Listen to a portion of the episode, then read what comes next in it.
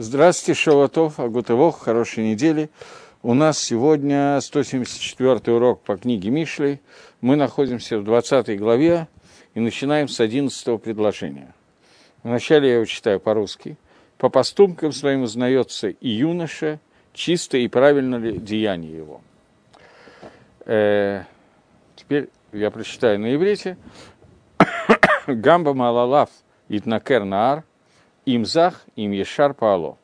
То есть по способу действия можно познакомиться с юношей, является ли чистым и прямым его действие. Я начинаю с Мальбима. Мальбим говорит, во-первых, Мальбим объясняет перевод слов. Я уже говорил, что комментарий Мальбима делится на перевод слов, на объяснение слов и на объяснение иньяна, мусара. Вначале я читаю перевод слов. Он говорит, что есть разница между словом «маалаль» и между словом «мифаль». И то, и другое по-русски будет действие, деяние. То есть, есть два вида действий, маасе и дамейгам, э, подобные действия, вещи. То есть, есть малалим, это действие, которое вырастает из духовных каких-то качеств, которые есть внутри человека. А просто паула – это действие, не связанное с духовными качествами. И по действиям, потому как человек действует, ты можешь увидеть, он зах и ишар, является он прямым, чистым или нет. Зах. Что такое зах? От слова дословно зах – это чистый. Можно перевести от слова закай – достойный. Это вещь, которая является очищенной от всякой шелухи, и к нему ничего, с ним ничего не смешано, и нету в нем э, шамарим – это, это вот есть вино и есть заква... дрожжи. Как написано, подобно слову лавана зака, или шемин зайдзах, чистое оливковое масло. Имеется в виду, что человек может быть чистый от каких-то плохих элементов, которые есть в душе и в теле, а прямой – это человек, который обратно понятию экиш, понятию упрямства. И его корень находится в разуме, то есть он действует на основании разума. Зах – это человек, который, действия которого вырастают из его медот, которые, корень медот, то корень качеств – это мудрость. А Яшар – это человек, который перед каждым действием не делает на основании побуждений своих, Первое – это побуждения, которые уже выровнены, и они руководствуются мудростью. А второй человек, которому надо подумать, прежде чем сделать действие, не идти на поводу своих желаний, а подумать, но он постоянно делает на основании правильного решения того, как надо делать, на основании бины. Это то, как объясняет Мальбим перевод слов. И тогда получается, что посук считается так, что по действиям, которые вырастают из качеств человека, можно увидеть, кто такой данный юноша – если он зах или ешар его действия. То есть его действия заким, то есть они чистые, выходят, исходят из побуждений медот качеств, которые исправлены мудростью, или же его действия ешарим, его действия правильные и прямые на основании того, как он делает, поскольку он каждый раз перед тем, как что-то делать, думает о том, правильно ли его поступок. И то, и другое достаточно высокий уровень, но это разные уровни. Теперь Мальбим в, э, в Перуше Мусара уже, Мусар Хахма, это его объяснение на Мишли, он объясняет, что есть разница между Паль и Мааляль. Маалалим – это те действия, которые зависят от духовных качеств человека. Как, например, качество, действия, которые вырастают из качества гайвы или, наоборот, скромности. Гайва – это гордыня, а нава – это скромность. Или качество ахзариют – то есть э, жестокость, или наоборот милосердие и тому подобное. И здесь сказано, что если ты увидишь какое-то действие, которое делает молодой человек, и ты не знаешь, не можешь отличить, из каких качеств вытекает это действие, и ты хочешь также понять суть этого юноши и кем он станет в будущем, то ты можешь это постичь, понять посредством Э, его изучение его действий, его медоты, его качества. Например, ну, это пример, чтобы можно было увидеть. Машир Абейну, он убивает египтянина и говорит нечестивцу, зачем ты бьешь своего товарища. Ты смотришь на эти действия, и ты вначале не знаешь, сделано это из-за того, что он любит справедливость, праведность, или это желание отомстить и гордыня, евреи побили, вот тебе в глаз и тому подобное. Поэтому посук упреждает и заранее себе сообщает, как происходило эти действия, то есть качество Маше, что вырос Маше и вышел к своим братьям и увидел, как они страдают, что это действие, которое, которое дальше происходит, они происходят от духовных качеств Маше, что Маше переживает за своих братьев, за Амисраэль, и он не одевается в гайву, в гордыню, и он не остается в, во дворе, во дворце у фараона, у царя. Но только он выходит к своим братьям. Таким образом, сам посук исключает уже гордыню Маше и говорит, что все, что произойдет дальше, это произойдет не из-за качества гордыни, а из-за качества скромности. И вот он становится как один из своих братьев из народа Израиля, несмотря на то, что он вырос э, у царя в доме. И дальше мы видим, что он хочет соединиться и объединиться с их страданиями, рабства народа Израиля. И это показывает его анаву, его скромность и его рахманут, и его милосердие. Теперь ты знаешь, что то, что он делает с египтянином, тот суд, который он с ним сделал, он делает со стороны его любви к справедливости, а не со стороны, наоборот, гордыни, которая у него есть. И также он добавляет и продолжает – то есть он изначально рассказывает качества Маше, которые были, он хотел быть, он был пастухом, он, а это продолжение, продолжение, что он становится пастухом и заботится о цон, о скоте, который он пасет. И тут сказано, что он был, это уже продолжение, например, то, что сказано про Исефа, что Исеф пас скот э, вместе с э, сыновьями Билги – то есть, что он находился вместе с детьми служанок, для того, чтобы объяснить, что у Иосифа не было гавы, и он не относился к ним с ненавистью. Для чего это рассказывается? Потому что дальнейшие сны Иосифа можно истолковать, что это происходит из его гордыни, а можно понять, что это происходит, несмотря на то, что это скромный человек. Просто он хотел рассказать и рассказать, что происходит своему отцу, для того, чтобы своих братьев убрать от каких-то преступлений, которые они делают. И посредством вот подобных вещей, когда мы наблюдаем всю какую-то конструкцию целиком, то мы можем увидеть, каждое действие, оно происходит из каких тхунот и из каких качеств. Таки, так Мальбим объясняет этот посук чему нас учит Шламу Амелах, что просто посмотреть только на какие-то действия, оторванные от одного человека, ты никогда не можешь узнать, что собой представляет этот человек. Но если ты посмотришь некую динамику, немножечко историю, предысторию каких-то действий, то можно увидеть качество человека и понять, потому что одно и то же действие может происходить совершенно из разных качеств человека. Я думаю, что я сразу же прочитаю второй, еще один посук, и только после этого мы прочитаем Гаона, поскольку Гаон объединяет 11 и 12 псуки вместе.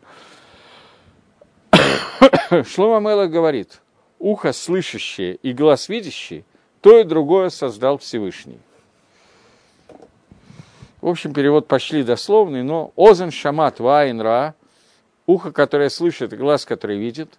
«Гашем аса гамшнеем» – Всевышний сделал их обоих. Обе эти вещи сделаны Творцом. И говорит Мальбим, что ухо, которое слышит, и глаз, который видит, Всевышний сделал их обоих. Два ощущения эти, которые ощущения видеть и слышать, они больше всего помогают человеку в понятии, которое называется гасага, постижение.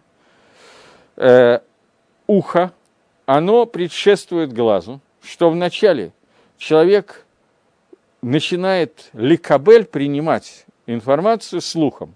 И только после этого он начинает видеть глазами, и он понимает, что то, что ему рассказали, это правда. Что это значит, сейчас мы немножко обсудим. Что если бы он не услышал вначале, то он не мог бы понять то, что он видит. Собственно, на самом деле, не обязательно обсуждать, Мальбим сам объяснил, что если бы человеку не было дано раньше, какая-то информация не была дана, то он бы не мог постичь то, что он сейчас видит, дать правильную оценку этому. После того, как он научился видеть и слышать, он видит и слышать, он начинает понимать и познавать. Как написано, «Шамо, шама, валь, тавину», что вы будете слышать, но не будете понимать, видеть и не будете знать. И об этом сказано, что Всевышний делает два этих ощущения, и также он сделал то, что обе эти ощущения, они, не знаю, как это сказать, каждый из них отличается друг от друга, скажем так.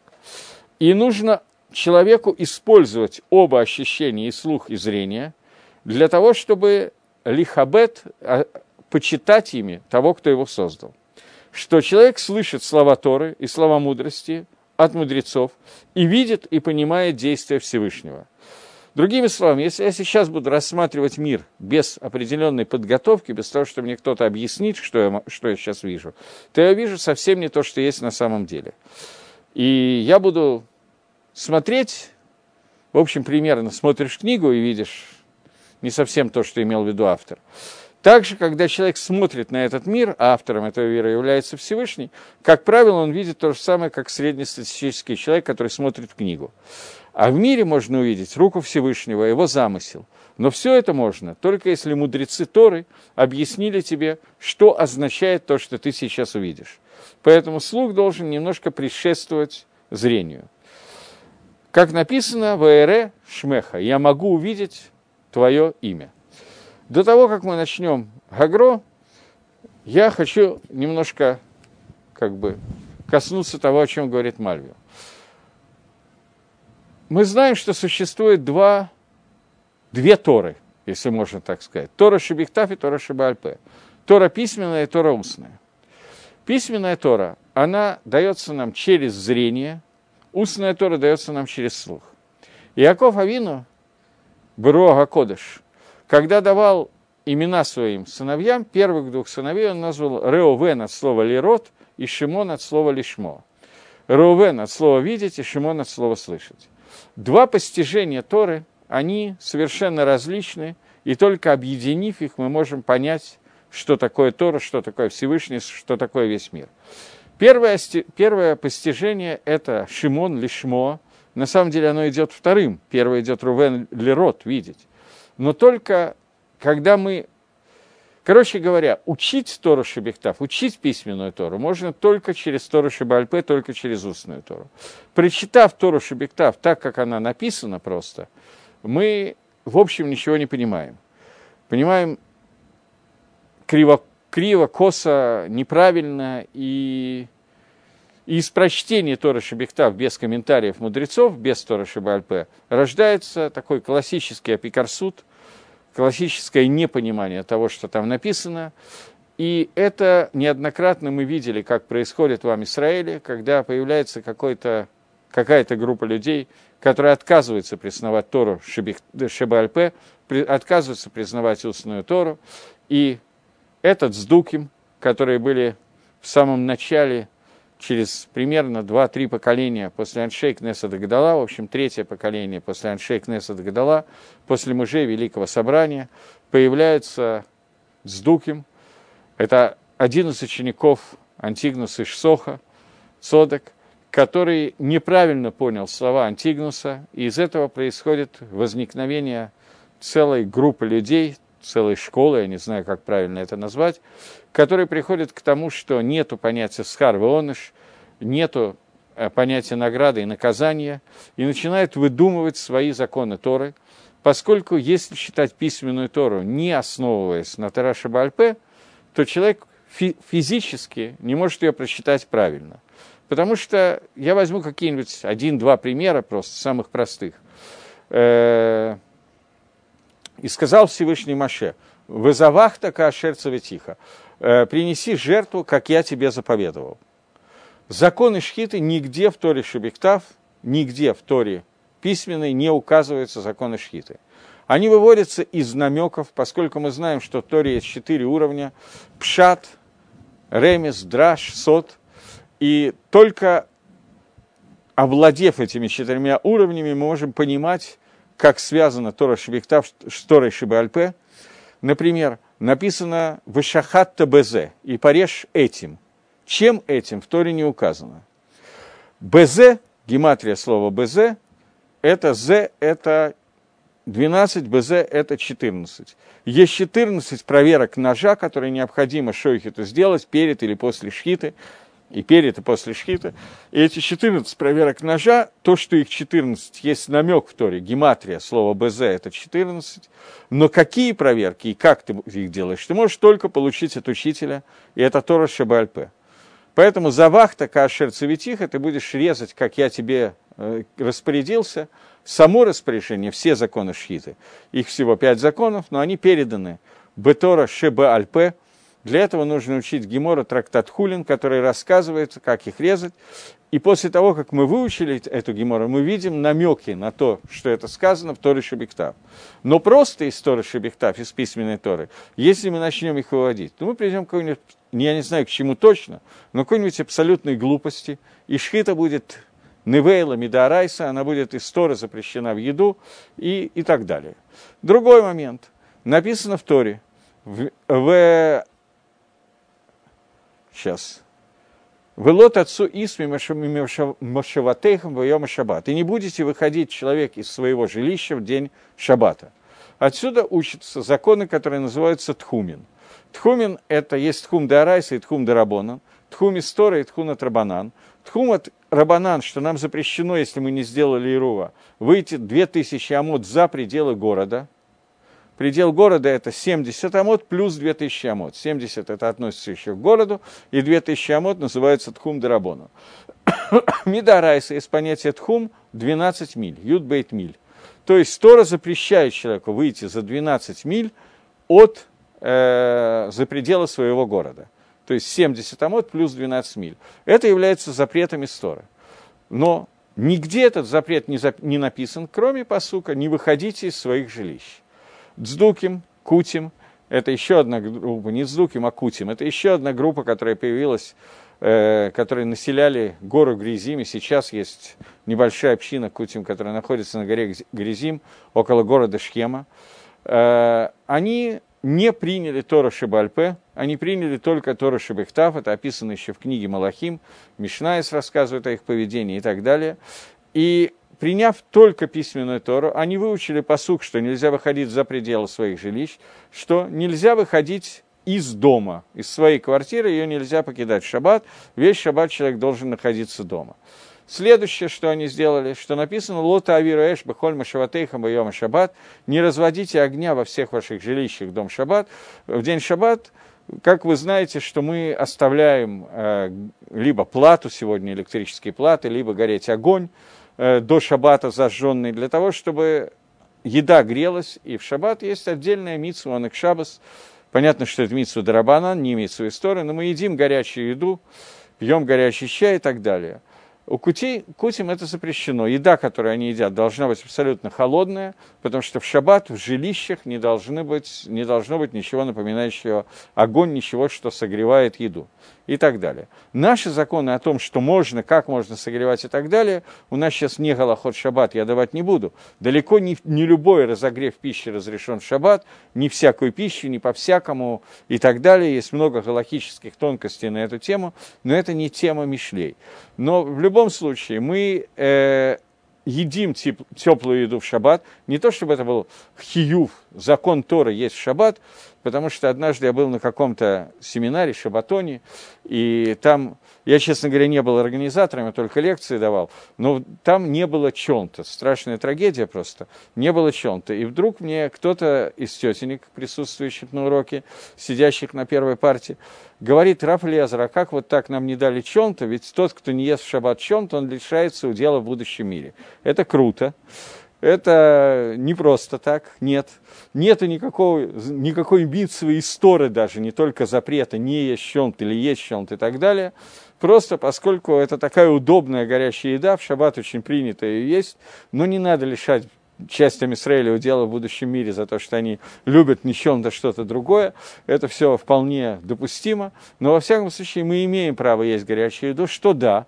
Рамло приводит Баля Миор, который пишет о том, что Рамо – это э, примечание Ашкеназское к Шульханоруху, и он приводит, что человек, который не ест не то что в один шаббат не ест, а вообще по шаббатам не ест горячую пищу, то нужно проверить, не является он кутейцем, то есть не отрицает ли он Тору Шибальпе. Потому что человек, который отказывается от таких вот принятых вещей шаббата, и выглядит это как кути, и поэтому царих бдика, нужно его проверить. Но это не означает, что сразу же мы должны лишать человека, который один шаббат решил обойтись без чем-то, лишать Аламаба не совсем правильно. Окей. Во всяком случае, человек, который бросается на Тору Шебехтав и оставляет Тора Шебальпе, я понимаю, что, что я говорю для многих очевидно, но поскольку это очень важный, важная часть, а я не знаю точно, кто меня слушает, то поэтому я считаю, что это, на этом необходимо остановиться, поскольку об этом сейчас нам говорит Шлома Амелах. Он говорит о том, что есть ухо и есть глаз. Обе эти вещи созданы Всевышним – и оба эти вещи созданы для того, чтобы мы восприняли информацию извне, а главное, что нам надо исправ... из... воспринять информацию извне, это понятно, что Тора. И это две части Торы, Тора Шебехтаф и Тора Шебальпе. Это Ровен, Вашимон. И человек, который разрывает Шмию и Раю, у которого эти две вещи разорваны, то, что он видит, и то, что слышит, становится разным. Таким образом, этот человек он не может воспринять Тору. Его Тора никогда не будет цельной. Даже человек, который учит только Тору Шабальпе, это лучше, чем человек, который учит только письменную Тору, если он занимается устной Торой, потому что он будет знать Галаху и так далее. Но человек, который утрачивает связь между письменной и устной Торой, его Тора становится не шлейма, не цельно, и у него есть некие проблемы этого человека. И я читал комментарий Раф Айзек Ицхак Ховера, это ученик ученика Вильнюсского Гаона, ученик Рафминахи Менделя, старшего ученика Вильнюсского Гаона. Он написал такую книгу «Пескей Шарим», это очень был такой крупный Раф, Шут Биньян Алам. Он написал в книге «Пескей Шарим», он пишет, что есть известная Мишна в трактате Сота, последняя Мишна в трактате Сота, которая говорит о том, как можно отличить времена Икваса до Машиха, времена перед самым приходом Машиха от остальных времен. И он говорит, что во времена Икваса до Машиха будет то-то, то-то, то-то, наглость будет большая в мире, еще что-то. И одна из вещей, которая будет лотие мишна брура, не будет ясного учения. Говорит Рафайзик Ицкаковер, пшада пашут обычный пшат, это не так, как он говорит. Это то, что мы не будем знать Галаху, мы не будем понимать, что происходит и как нам жить и что нам делать. Он говорит, что это неверный пшат, правильный пшат, правильное объяснение, это Мишна другое. Мы будем очень хорошо знать закон, будем знать, как делать. У нас будет трав, которого можно будет спросить. Проблема будет в том, что у нас будет то, как делать, мы знаем. Но где это, намек на это, как это следует из Торы Шебектав – как это следует из устной Торы, мы не будем видеть, мы не будем этого понимать. То есть нарушится связь между письменной и устной Торой, и несмотря на прекрасные знания Галахи, мы не будем в состоянии вывести это из Торы. И это, в общем, случилось уже довольно давно, потому что дрошот вывода из письменной Торы Галахи все труднее и труднее освоить, но, тем не менее, этим занимается Талмуд, и мы частично этим как-то владеем на каком-то уровне. Окей, теперь что еще я хотел от Шимона Рувена, от Лишмо Велерот, от видеть и слышать. Есть разница между восприятием через зрение и восприятием через слух. Восприятие через зрение – это всегда я вижу картину сразу целиком, целую картинку. Дальше я могу всматриваться в какие-то детали, но увидел я все одновременно. Слышать никогда нельзя одновременно. Слышать всегда по, одной, по одному звуку – и уже внутри головы человек должен обработать услышанную информацию, соединить ее в предложение, предложение виньоним и понять то, что ему было сказано, и воспринять это. Поэтому слышать – это меда качества, которое называется бина, разумение, а видеть – это меда, которое называется качество, которое называется хохма. И вот об этих двух вещах говорит этот посук, согласно тому, как его объяснил Мальбим, и что стать хахамом, воспринять мы можем только, когда мы продумываем каждое действие, воспринимаем, и после этого, наблюдая за миром, мы можем видеть, где это в мире воздействие Всевышнего видно.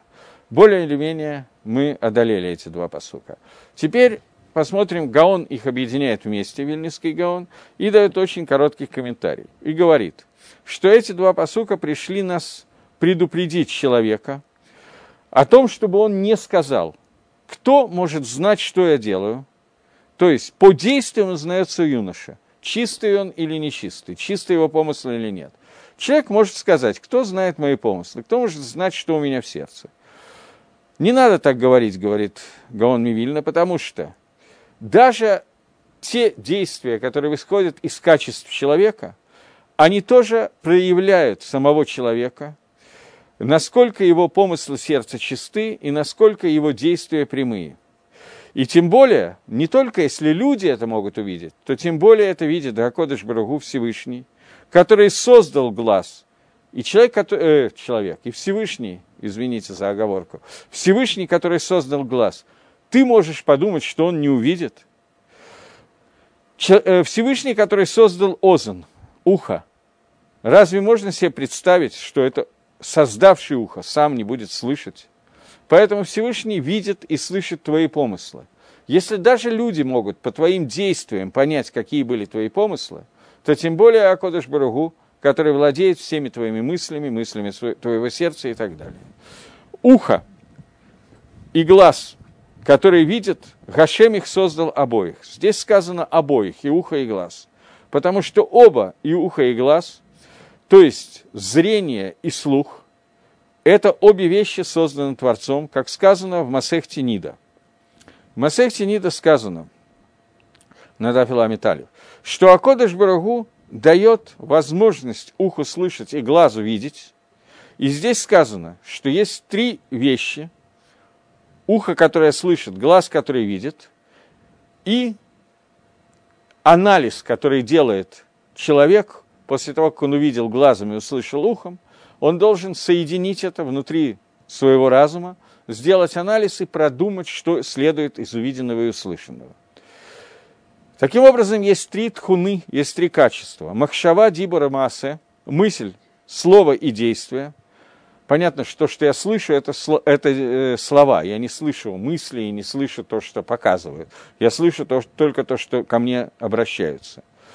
Айн ра озен шамат в коль маасейхова сефер нихтавим. И это то, о чем сказано, что Всевышний видит глазом, слышит ухом, и все, что он видит и слышит, все, что ты делал, то есть все, что ты думал, все, что ты видел и все, что ты слышал, все твои мысли, все твои действия, все твои слова, они записываются в книгу. И это та книга, которая одна из тех книг, которая открыта перед Всевышним Рожа Шона, три книги, которые открыты, и он записывает все, что сделано человеком, и нету ничего, что оставляется без внимания Творца. И, соответственно, Всевышний судит человека по поводу своих слов, мыслей, действий, и все, весь этот суд, он остается на постоянно, и в Геморе Рожашона на 16-17 дафе написан Махлокис, спор – о том, когда Всевышний судит человека. Каждый Рожашона, каждый день или постоянно, каждую минуту мы находимся в суде. И Лемайса это не совсем махлокис, на самом деле это не совсем спор, потому что Всевышний нас судит постоянно, но есть разные элементы суда в разное время, каждое утро, каждую ночь или каждый час, каждое мгновение. Но в любом случае, любое действие, все, что мы делаем, все, что мы думаем и все, что мы говорим, все записывается в книгу Всевышнего, и понятно, что судит Всевышний по-разному за слово, дело и мысли, но каждый из них появляется, проявляется в моменте суда Всевышнего. Таким образом, Гаон и Мальвим разделяют эти псуки, учат их по-разному. Пшат Мальвима состоит в том, что человек, Всевышний создал ему все органы, которые мы говорим – и все действия, которые есть, и по действиям мы можем понять, что сделал человек, кто он такой, а глаз, ухо и разум человека созданы для того-то и того-то. Гаон объединяет эти два поступка и говорит, что это предостережение человека, который размышляет над своим будущим, предостережение, которое говорит о том, что все, что ты думаешь, все, что ты говоришь и все, что ты делаешь, все видит, слышит и знает Творец, и в соответствии с этим он узнает себя, если даже человек может познать по действиям другого человека, то тем более Всевышний знает его полностью, и поэтому у человека должен возникнуть некое, некий страх и некий стыд в тот момент, когда он хочет сделать какую-нибудь авейру. Зеу. На этим, эти два посука на этом кончаются. Думаю, что более или менее понятно их объясняют оба комментатора. Теперь, э, следующий посук говорит вроде как на другую тему. Но если мы будем помнить, о чем говорит предыдущий посук, что Всевышний – это глаз видящий и ухо слышащий, то можно немножко составить, соединить это с прошлым посуком. «Не люби сна, дабы ты не обеднел, открой глаза свои, чтобы насытиться хлебом». Это теперь прочитаем Мальбима, только, но вначале меня просили, чтобы я читал на иврите, поэтому «Альта говшина пен тивареш – пекейхенейго савалехом. Не э, люби сон, потому что любовь ко сну, как он перевел по-русски, приводит э, к бедности, а открой глаза, и если ты откроешь глаза, то ты насытишься хлебом. Окей, посмотрим, как Мальбим объясняет, о чем идет речь. Пшото еморба машаль. То есть пшат этого посука – а, я забыл, еще один момент. Мальбим в переводе слов объясняет, что такое «пеках эйнейха» – «открой твой глаз». Говорит Мальбим, что в другом месте объяснено, что открытие глаза, глаза не приходит, это не имеется в виду «открой для того, чтобы наблюдать, видеть», но имеется в виду, что надо открыть свой глаз, имеется в виду свой разум. То есть открыть глаз – это не значит моргнуть и открыть глаз, это значит открыть свой разум или глаз, который видит то, что скрыто. То есть глазами можно видеть не только общую картинку, то есть, как я теперь понимаю, что на сегодняшний день обычно открывают глаза, чтобы посмотреть на экран компьютера. Но открыть глаза можно для того, чтобы увидеть, что происходит, увидеть, понять, подумать, открыть глаз для того, чтобы проанализировать информацию. Поэтому я сказал, что это является некоторым продолжением предыдущего посука. Э, и Мальбим объясняет уже не в переводе слов, а Мусар Хахма объясняет Мальбим. Э, не люби сон для того, чтобы ты не, объяс... не обеднел, и открой твой глаз, чтобы насытиться хлебом. Пшото йомар бамашаль. Пшада пашут, простое объяснение, это пример. Вся книга Мишли – это книга примеров, из которых мы должны выучить нимшаль. Из машаля, из примера, чему нас хотят научить.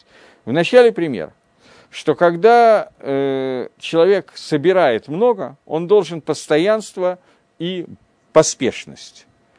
Человек, который любит поспать таким образом, он закрывает глаза для сна, и он не может успеть насытиться хлебом, потому что он проспит, грубо говоря, проспит обед. Э, теперь, из этой милиции, из этого примера, мы видим, что этот человек не насыщается. Но продолжение посука, то есть понятно, человек, который много времени тратит на сон, у него просто физически нет времени приготовить еду, поесть и так далее. Но из того, что написано «открой твой глаз», здесь сказано, что есть некий более глубокий смысл. То есть действие открывания глаза, оно не сказано про техническое действие посмотреть, но про открывание глаза разума. И тогда получается, что шина, если... То есть, если конец посука говорит нам, открой глаз, то есть начни разуметь, начни думать, что ты видишь, то значит, что начало посука про сон, это говорит, что во время, когда человек бодрствует, и глаза его материальные открыты, но если его духовность, духовная часть его, она находится в состоянии дремоты и сна глубокого, то материя нападает, материальность нападает на человека, и глаза его, они, разума, глаза разума, они закрыты, и они не могут увидеть Творца, не могут познать Всевышнего. И продолжение этого приводит к тому, что ухо слышит, глаз видит, действие Всевышнего, и то, и другое, и то, что немножко новый перевод того, что было сказано в прошлом посуке то, что видит глаз, и то, что слышит ухо, и то, и другое действие Творца. Не то, что Всевышний создал глаз, и тот, и другой перевод правильный. Но глаз видит действие Всевышнего, ухо слышит, что делает Творец. И эти обе вещи должны намекнуть, и глаз, и ухо, на то, что человек должен понять действие Творца, которое происходит. И получается, что и ухо – это духовная вещь, и глаз – это духовная вещь. И они должны прийти к состоянию. То есть слово «шмия» относится к услышать, относится к... Короче говоря, в Геморе, я не знаю, очень трудный немножко язык у Мальбима, но я приведу Гемора, чтобы это было легче понять. В Геморе, когда два аморы спорят, то периодически один из них говорит другому какую-то вещь, а другой ему отвечает «ложь мели». Я этого не слышал. И объясняет всегда Раша «ложь мели затамерит лос свирали». Я не слышу, это значит, я так не считаю. Слово «лишмуа» в Геморе это означает «понимать», «считать». Поэтому слово «шмия» – это перевод этого слова, «услышать». Это «гаванад гасехель», это понятие разума. И мы говорили о том, что «лишмо» невозможно сразу услышать все. Слышишь постепенно, и эта информация должна быть переварена в голове. Поэтому Шмият коль элоким, услышать голос Всевышнего, это понять замысел Творца. Теперь, это мы объяснили слово лишмо. Теперь слово лирот. Слово раэ, слово увидеть, это раят гасейхель. Раая происходит от слова доказательство и от слова видение. И то, и другое. Видеть и доказывать – это одно и то же. Э, я доказываю то, что я вижу, разум доказывает увиденное. Либира часто говорит, мое сердце видит. И я привожу посук. Либира агарбе хахма выдад гашем асе гамшнее. Сердце мое видит много мудрости, и, и, и, и, и, и дат Всевышнего, разум Всевышнего делают обе вещи. Что посредством раи и шми, посредством видеть и слышать, то есть внешних атрибутов восприятия информации – человеку достаивается увидеть и услышать внутренний смысл этих вещей. Э, и когда человек, что не так, в тот момент, когда человек спит. Сон имеется в виду, отключает от себя духовные качества, разум духовный. И тогда его глаз и его ухо слышат только материальную информацию, которая находится снаружи. И тогда получается, что он не насыщается хлебом, этот человек, э, поскольку хлеб, в данном случае хлеб законов, он не познает законов Всевышнего. Хлеб – это да, Тойра, познание Торы, познание того, как правильно выполнять мицвод. Поэтому человеку нужно раскрыть свои глаза, что раскрыть, имеется в виду раскрыть духовность свою. Что если он будет любить спать, и его разум постоянно будет находиться в состоянии сна – то таким образом он полностью потеряет все духовное наследство души, которое есть Тора и мудрость. Но человек, который открывает глаза, то тогда он насытит свою душу хлебом, законами Торы, что несмотря на то, что, что посредством этих законов, на основании этих законов, он проживет долгую, бесконечную духовную жизнь. Таким образом, Мальбим объясняет, что посук, который говорит «не люби сон», потому что иначе ты придешь к голоду. Этот посук говорит о том, что человек должен не закрывать свое духовное зрение, а открывать свое духовное зрение. Духовным зрением не называется пророчество, а мы лишены пророчества сегодня. Духовным зрением называется уметь проанализировать информацию, то, что я вижу, то, что я слышу, соединить ее и через нее познать Всевышнего. Я, по-моему, здесь уже приводил этот анекдот, но тем не менее, был такой анекдот советских времен, когда человек приходит в регистратуру поликлиники и просит номерок к ухоглазу. Ему говорят, что у нас есть глазной врач, есть ушной врач. Кому вам нужен? Мне, говорит, к ухоглазу. Так регистраторша ему говорит, что давайте вы скажете, какая у вас проблема, а я вас отправлю к тому врачу, которому вам надо. Он говорит, я вижу не то, что слышу. Ему говорит, извините, от социализма не лечим.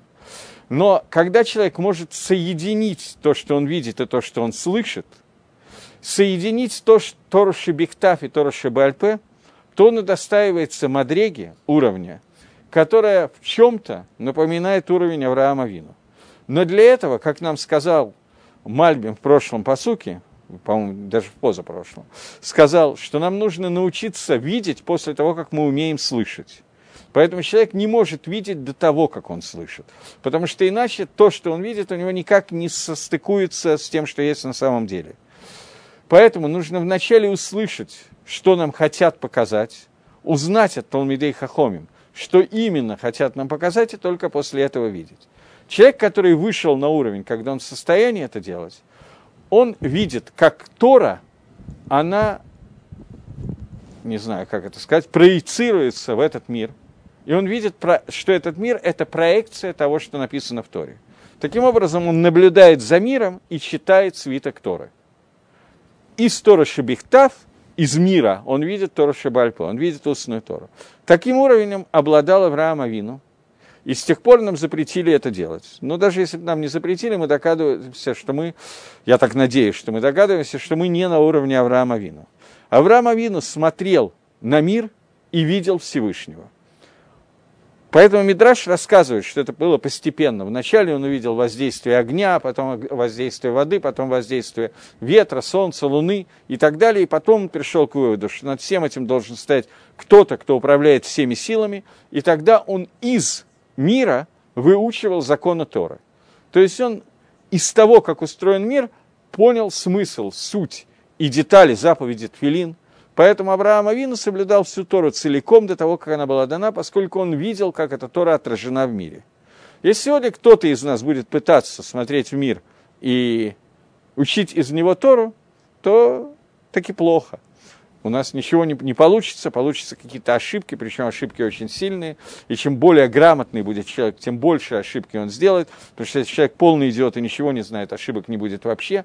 Но человек, который смотрит в Тору и видит, где Тора написана в мире, это совершенно другое действие. Это то, о чем сказал Мальвин, что мы вначале должны научиться услышать, потому что Тора, главная часть Тора – это Тора Шабальпе, и только после этого мы можем увидеть эту Тору в мире – но если мы будем стараться из мира увидеть Тору, то мы приходим к абсолютному абсурду. И об этом сказано Мишна в трактате Перкиавод, э, по одному из комментариев Роа Хайм, комментарий Хайм Воложенера, говорит, что два человека, которые идут по дороге и занимаются словами Торы, потом отвлекаются от Торы, и один из них говорит другому, вот посмотри, какое красивое дерево, то этот человек Митхаев бы навшо. Его душа хаевит мита, он должен быть умертвлен Всевышним. Э, и Равхай Воложенер объясняет, что речь идет о двух людях, которые занимаются Торой, потом один из них останавливается и говорит, посмотри на это дерево, ты видишь, что все, что есть в этом мире, создано по замыслу Всевышнего и отражает замысел Гашема. Вот этот человек, его можно убивать. Всевышний должен, по идее, его убрать из мира. Почему?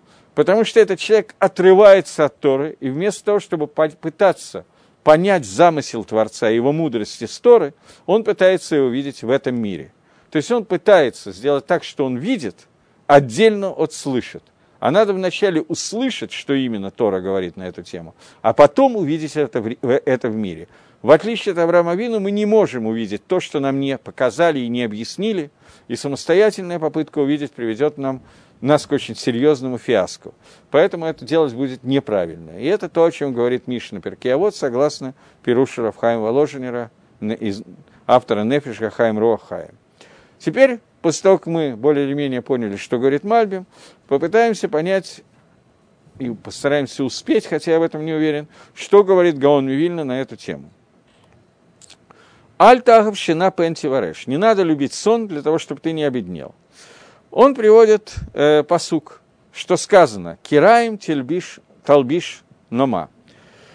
Э, попробуй переведи этот посук. «Кираем» – это обрывки одежды, одежда, которая порвана кусками, ее одевает сон. Дремота приводит к тому, что человек становится одетый в обрывки одежды, в порванной одежды.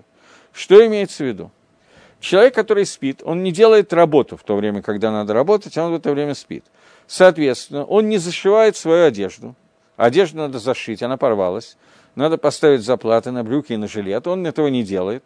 И, соответственно, он оказывается в ситуации, когда у него брюки без заплат и так далее. Говорят наши мудрецы, что это значит. Это понятно, что это машаль, это пример. А что является нимшалем? Что нас хотят научить?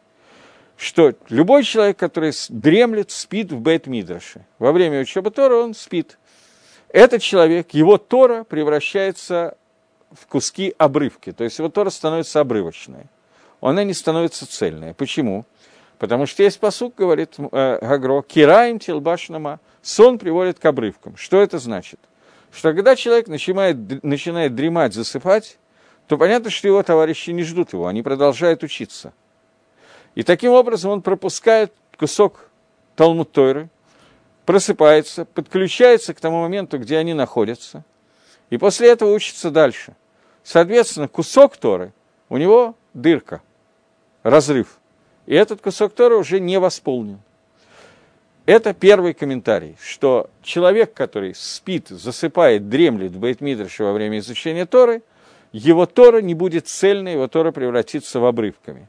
Поэтому не спи во время учебы, имеется в виду, не люби спать, потому что в этой ситуации Тора твоя обеднеет, то есть превратится в обрывки. Это первый пируш Гаона. Такой примитивный, простой пируш. Второй комментарий говорит, что когда человек э, спит, дремлет, и его не ждут, то он должен э, лидалек, он должен перепрыгнуть. И так несколько раз. Получается, что Тора – это обрывки. Но человек, который спит все время, то этот человек уже не будет его Тора обрывками, а просто он вообще не будет учиться. И об этом сказано, что он обеднеет. Его Тора просто будет отсутствовать, он будет бедняк, у него не будет Торы. То есть что посуг говорит не, не о том, кто дремлет в Бейтмидрше так периодически, а о человеке, который имеет свойство постоянства, и он спит в Бейтмидрше постоянно, от начала до конца, то его Тора будет отсутствовать, он будет бедняком. Человек, который иногда засыпает на какое-то время, его Тора будет обрывочно, но это будет Тора. Человек, который спит все время, он бедняк. Открой свои глаза и насыться хлебом. Продолжение посука. Об этом сказано. Лама тишкалу кейсов было лехем, вегиям было сво. Это посук. Посук, который написан у пророка Ишаяху. И сейчас Гаон дает пшат этого посука. На самом деле есть комментарий Гаона на Ишаяху, но там он очень обрывочный, кусочками. Гаон очень многие места Танаха, в отличие от Мишли, который он считал чуть не основной своей, своим трудом, Пируш Гаона на Мишли, остальные, большую часть э, кусочков Танаха он объясняет вот обрывочно, примерно так Кираем. Он рассчитывает, что этот комментарий написан людям, которые могут ухватить Икар, главное, и понять дальше. Например, книгу Магеллат Эстер, есть комментарий Гаона на Магеллат Эстер Альдери Хремис, где он объясняет, что Мелаха Хашвирош, царь Хашвирош – это Ецаргара, царица Эстер – это Нефиш, это душа человека, Мордыха и так далее. И он объяснил только первую главу Магеллат Эстер и написал, что все остальное человек, который понял, уже может прочитать сам и дальше все понять. Вот. В Ишаягу он даже не объяснял, что остальные могут понять все сами, но он объяснил только некоторые псуки Мишаягу. Но вот здесь вот выпадает, вырастает вдруг пируш на посуке Шаяу, который связан с нашим кусочком. И он говорит, что в Шаяхе написано, зачем вы будете брать деньги без хлеба и будете трудиться без того, чтобы насытиться. Послушайте меня и кушайте хорошо, и получайте удовольствие, чтобы насытилась духовно ваша душа. Это посук Вишаяу. Теперь он говорит, что люди, которые учат Тору, есть два вида людей. Но есть больше, но то, что нас интересует. Есть, которые учатся за деньги. Что это значит? Человек оплачивает свои занятия с Равом для того, чтобы Рав ему объяснял. Есть свои плюсы в этом, поскольку он получит готовое объяснение. Есть люди, которые учатся самостоятельно и очень много трудятся самостоятельно, чтобы понять, что написано. И в Торе это называется две вещи. Тевин и Даган. Даган – это урожай, Тевин – это солома, не знаю, как перевести. Об этом сказано. Тевин Багалиль, Даган Баиуда. В Галиле учится способом Тевин, а в Ягуде учится способом Даган. То есть, к этим двум людям обращается Ишаяу и говорит, зачем вы будете брать деньги, то есть платить деньги за занятие Торой, и при этом не насыщаться хлебом. Что вы не кушаете, а только вместо того, чтобы кушать то, что является настоящей Торой, вы кушаете солому, а не хлеб. И никакого насыщения у вас от этого не будет. И другим людям он говорит, вы занимаетесь игией, вы занимаетесь трудом, сами познаете, работаете, вкалываете, но не насыщаетесь. Об этом сказано, вы игати валамацати альтамин. Если тебе кто-то скажет, что я работал, но не достиг, то не верь ему. И не сказано это, а только брахидудой, про лихадет. Как перевести слово лихадет от слова хат острый, заострить знание Торы. Заострить знание Торы. Но леук ми гирса, чтобы знать Тору, то есть, чтобы была гирса, чтобы помнить ее, это только сиюта дешмая. Это не зависит ни от способа обучения, ни от э, того, насколько ты много вкалываешь, это помощь Всевышнего. И об этом сказано, что вы работаете, вкалываете и не насыщаетесь. Вы платите деньги, а не познаете Тора, а вместо этого кушаете солому. Что имеется в виду? Что без сиюта дешмая ничего у вас не получится. Без помощи с неба ничего не получится. А вы занимаетесь Торой, вкалываете, стараетесь, а в результате в руках у вас не остается ничего. Но вы должны услышать меня и научиться правильно кушать, говорит Ишаягу. То есть, тов шель Тора, гугалехем. Главное в Торе – это лехем, это хлеб Торы. И он приводит к, э, тому, что человек получает таанук, удовольствие от этой Торы, как сказано, кинаим китишемрем бебетнеха. Та Тора, которая приятна, это та, которая остается у тебя в животе. И когда слова Торы будут приятны, когда они остаются у тебя. И тогда ты будешь получать удовольствие от Торы, и это будет хлеб, который естся благодаря Сиюта Дешмая, благодаря помощи Всевышнего.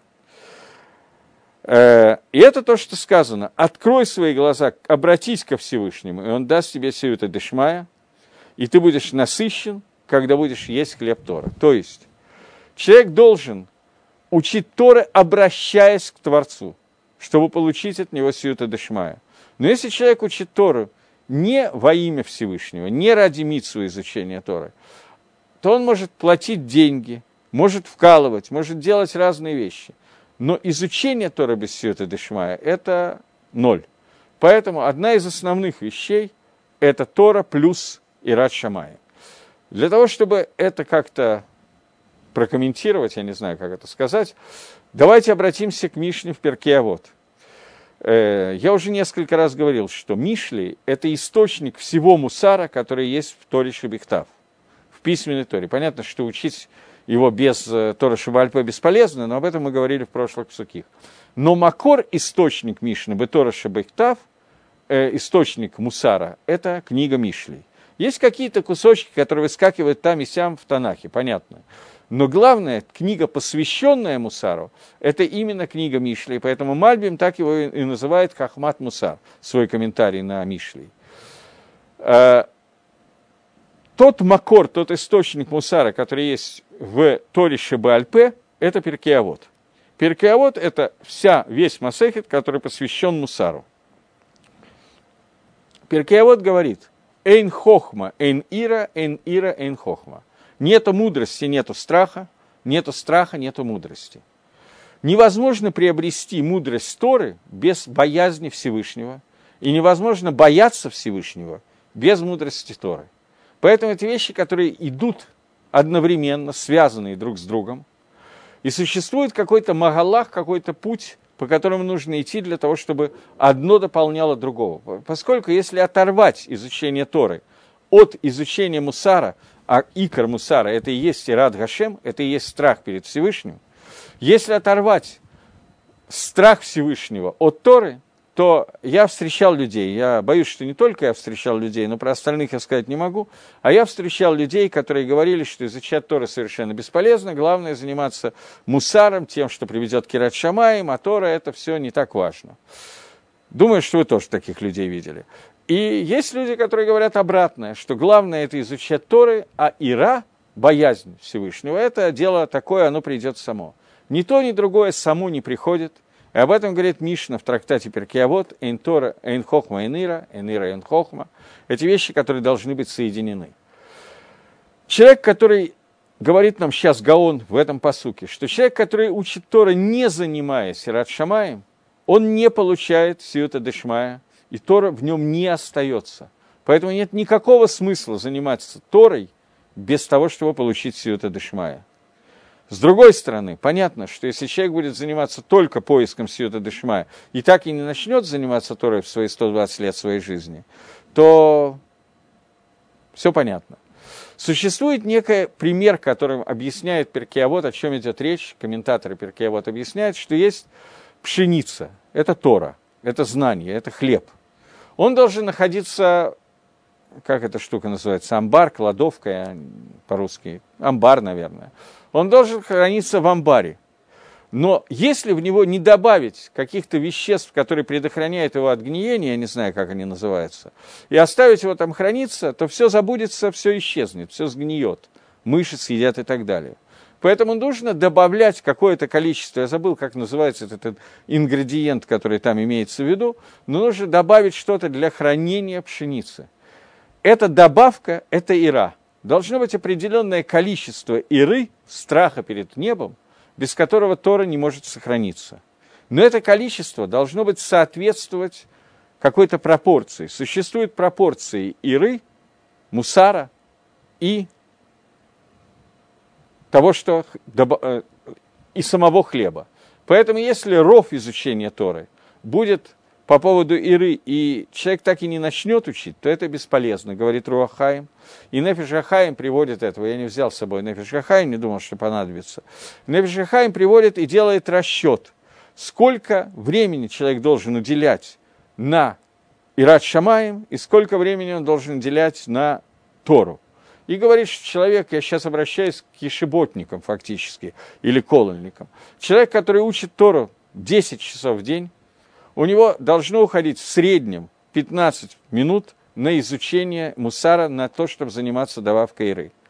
Понятно, что это может меняться в зависимости от уровня человека, от его знаний Торы, от у одного и того же человека, от ситуации, в которой он сейчас находится. Э, вот про Бриски Рова рассказывали, я не знаю, я все эти истории очень мало верю, но я расскажу, потому что мне понравилось. Не факт, что это было на самом деле.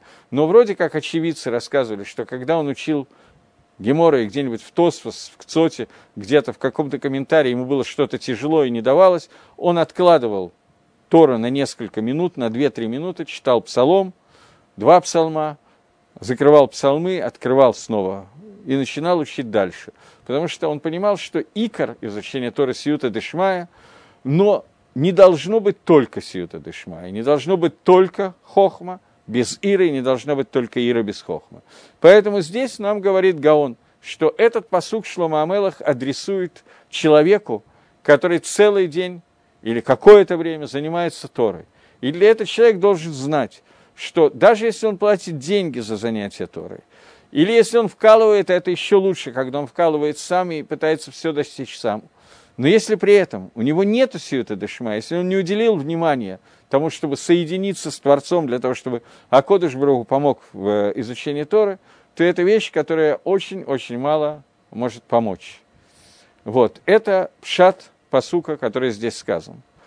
Э, поскольку я так понимаю, что достаточно высокий процент тот, тех, кто меня слушает, может оказаться женского пола, которому процесс изучения Торы, как митсва Талмуд Тора, относится очень мало, то поэтому я хочу сказать, что когда-то давно, я не помню, в какой русскоязычной книге, это было очень давно, поэтому я название даже не буду пытаться вспомнить, я прочитал, что если муж учит Тору, а у жены есть потертый томик Дгилим, псалмов, то это достаточно хорошо помогает вот тому, о чем мы сейчас говорим, а именно Сьюта Дешмая, помощи Всевышнего в изучении Торы.